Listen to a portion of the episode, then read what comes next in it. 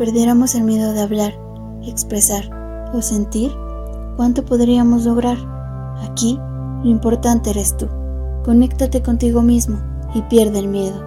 De a Madres, un espacio para ti.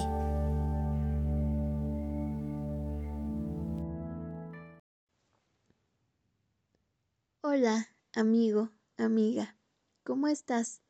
Te doy la bienvenida a tu espacio, pero antes de comenzar a platicar, prepárate tu bebida favorita o algún postre, acomódate y relájate. Quiero pedirte una disculpa por no haber subido contenido la semana pasada. Como te había comentado en el primer episodio, tengo dos pequeños hijos y absorben la mayor parte de mi tiempo. A veces es imposible poder encontrar un espacio hasta en la noche, pero termino tan cansada que me quedo sin ganas de nada.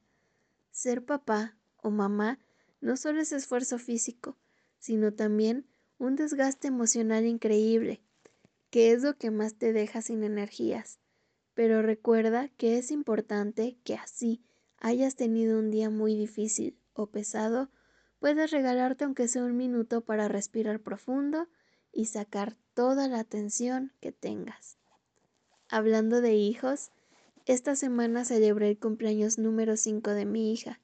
Por la cuarentena no pudimos hacer algo grande o salir a ver a la familia, o que ellos vinieran, ya que aparte la mayoría vive en otra ciudad, pero eso no nos detuvo para poder regalarle un momento especial.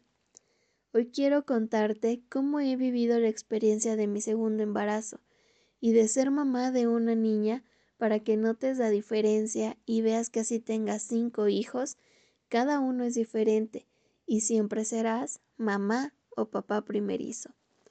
Desafortunadamente, me enteré de que estaba embarazada de una manera distinta, porque estaba pasando por una situación muy difícil, y fue un médico legista el que me dio la noticia. Esa situación es algo que tal vez después tenga el valor de hablarlo, porque sé que es algo que puede ayudar a muchas mujeres o inclusive hombres que estén pasando o vivieron algo similar. Es un tema muy delicado, por eso debo tener la suficiente luz para poder contarlo y dar herramientas a las personas que lo necesiten para que puedan afrontar una situación así. Es claro que lo que menos esperaba en ese momento era la noticia de que estaba embarazada, porque tuve muchos temores.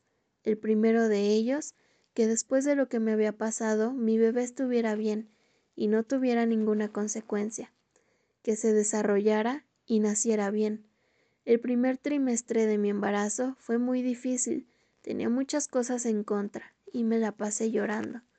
En el segundo trimestre tuve amenaza de aborto y estuve un mes en cama, cuidándome más, ya que no me sentía nada bien física ni emocionalmente hablando. A pesar de que ya se habían calmado un poco las cosas, contra viento y marea, era obvio que me aferré a mi bebé, decidiendo tenerlo, y a mi hijo, que apenas tenía un año de edad. En mi segundo embarazo me daba asco el olor a chocolate, y lo que más se me antojaban eran las cosas picantes o saladas. Los síntomas como mareos o ascos los tenían más el papá de mi bebé y su abuelo, o sea, mi papá. También algo raro fue que los dolores de pecho los tenía mi mamá. Cuando me enteré de que mi bebé era niña fue la cosa más maravillosa. En ese instante supe que debía hacer a una niña y mujer muy fuerte y valiente, y de mi hijo a un niño y hombre respetuoso y amoroso, sobre todo con su hermana. Como tenía poco tiempo de que yo había tenido a mi primer hijo, automáticamente mi doctor me dijo que lo mejor es que fuera cesárea, porque si era parto natural, corría el riesgo de tener un desgarre o una hemorragia poniendo mi vida y la de mi bebé en peligro. Por lo cual, mi cesárea se programó para el 8 de julio del 2015. Así que llegué sin dolores al hospital a las 7 de la mañana para comenzar el registro y que me dieran mi cama y la hora de mi cirugía. Mi bebé nació a las 38 semanas como a las 10 de la mañana. Nació baja de peso y pequeñita. Afortunadamente eso no afectó en su salud y a los tres días nos dieron de alta. Lo que nunca olvidaré es cómo al salir del hospital, el primero en vernos fue mi hijo. Y antes de saludarme fue, mamá, dame a mi hermana, ya quiero verla. Y en el auto solo iba pegado a mí queriendo ver a su hermanita. Cuando llegamos a la casa, lo primero que hizo fue destaparla, darle un beso y ya quería darle su biberón. Con dos añitos de edad, mi hijo fue y es muy protector, no solo con su hermana, sino con todas las personas que son importantes para él. Un día antes de salir del hospital, comencé a tener dolores de cabeza muy fuertes. Yo padezco de migrañas intensas, pero ese dolor no se compara a ningún otro. El dolor era tan fuerte que prácticamente me dolía todo el cuerpo y no podía ni levantarme de la cama porque sentía el cuello muy pesado. Obviamente yo por salir del hospital con mi bebé y estar en casa, solo le decía a las enfermeras, o el doctor que sí, me dolía la cabeza, pero leve. Ya estando en casa los dolores aumentaron demasiado, y a los dos días regresé al hospital en donde estuve internada casi dos semanas. Los doctores nunca tuvieron una explicación a lo que me estaba pasando. Algunos decían que probablemente fue por la anestesia, y otros porque no me cubrí la cabeza al salir del hospital y probablemente me dio algún aire pero en verdad ese dolor fue muy intenso. Aparte, tuve que dejar a mi bebé recién nacida. No la pude amamantar porque los medicamentos que me dieron eran muy fuertes y los tuve que tomar bastante tiempo hasta que mejoré. Cuando mi niña tenía ocho meses, le entró un virus muy raro que hizo que se pusiera un poco delicada de salud. Tuvo temperaturas muy altas una semana y tenía algunas como manchitas rojas en su cuerpo.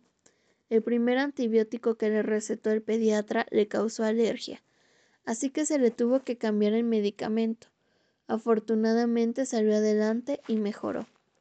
En estos siete años de ser mamá, he aprendido muchas cosas, no solo a cómo cuidar de ellos, sino también a cuidar de mí. Mi hijo es el amor más grande de mi vida, pero con mi hija volví a nacer desde que me enteré de su existencia, ella luchó por vivir y yo luché por nuestra vida.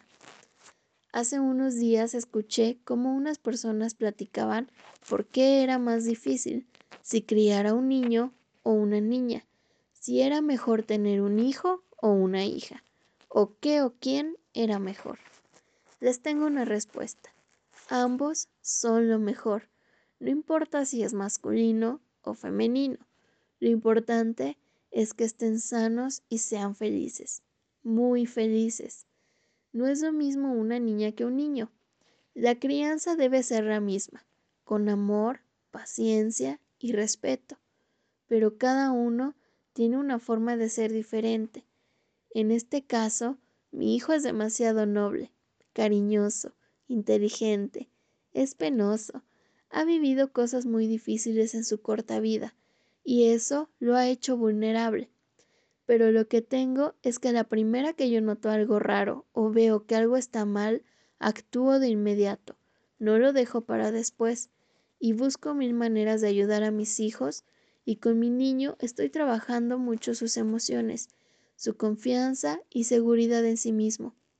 Sus primeros dientes le salieron a los cuatro meses.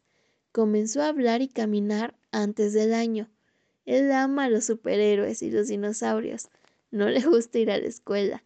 Su color favorito es el rojo y azul. Le encanta jugar con tierra y enterrar juguetes para buscar tesoros. Su comida favorita es la pizza. Es muy cuidadoso con sus cosas.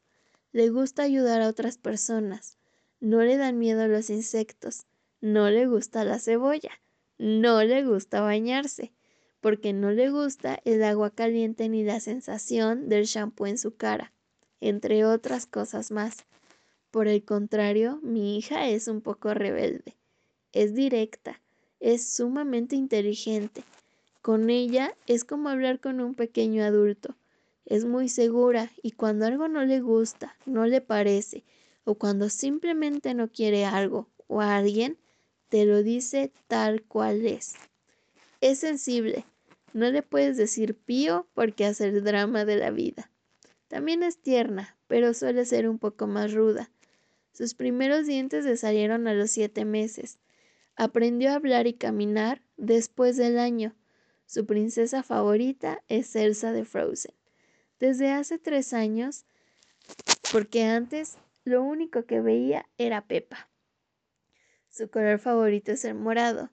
Su comida favorita es toda la fruta y las verduras, excepto los champiñones. Casi no come carne. Siempre se quiere vestir con vestidos. Ingenia travesuras y que su hermano las haga para ella salir siempre limpia de todo. Ama la hora del baño y se enoja si por alguna razón no la llevo a la escuela y así mucho más. Como ves, cada uno tiene una personalidad diferente, gustos, virtudes y defectos totalmente opuestos uno del otro. Se desarrollaron de una manera distinta, cada quien a su ritmo. Lo que debes aprender es a escuchar, observar, poner atención en cada detalle, conocerlos y saber cómo manejar a cada uno para poder comunicarte de la mejor manera y que ellos sientan el interés que tienes por todo lo que tenga que ver con ellos. Por eso, en un episodio pasado te decía que no te abrumes en estar buscando mil remedios para algo cuando no siempre te va a funcionar lo mismo en todo. Yo sé que es de las cosas más difíciles aprender a escuchar, pero inténtalo, te puede sorprender. Explora tu alrededor como si fueras un niño pequeño. No me puedo despedir sin antes regalarte tu minuto de meditación. Esta vez, si eres papá o mamá, intenta descubrir virtudes y defectos de tus hijos. Piensa cómo puedes manejarlos para su bien. Piensa en tus defectos y virtudes, lo que puede ayudarte o lo que te detiene. Si no eres padre o madre, Igual piensa en lo que te está deteniendo y cómo puedes avanzar hacia tu meta. Recuerda, no importa en dónde estés o quién te pueda ver, lo importante eres tú. Este es tu momento.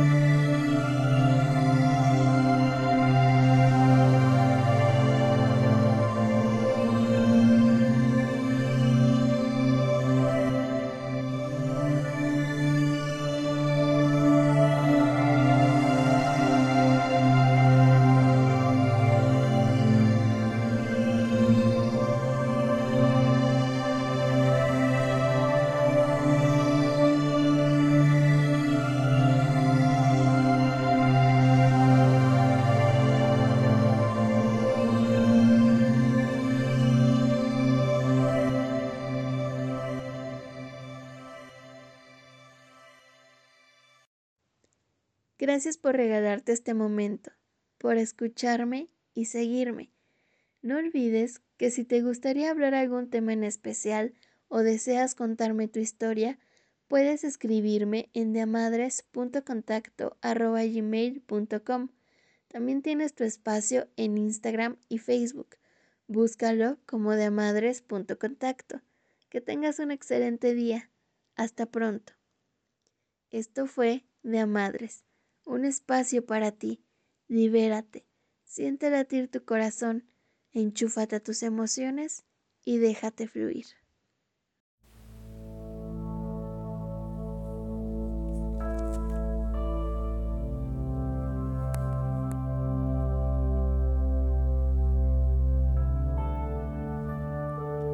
Mientras tratamos de enseñar a nuestros hijos todo acerca de la vida, nuestros hijos nos enseñan de qué trata la vida.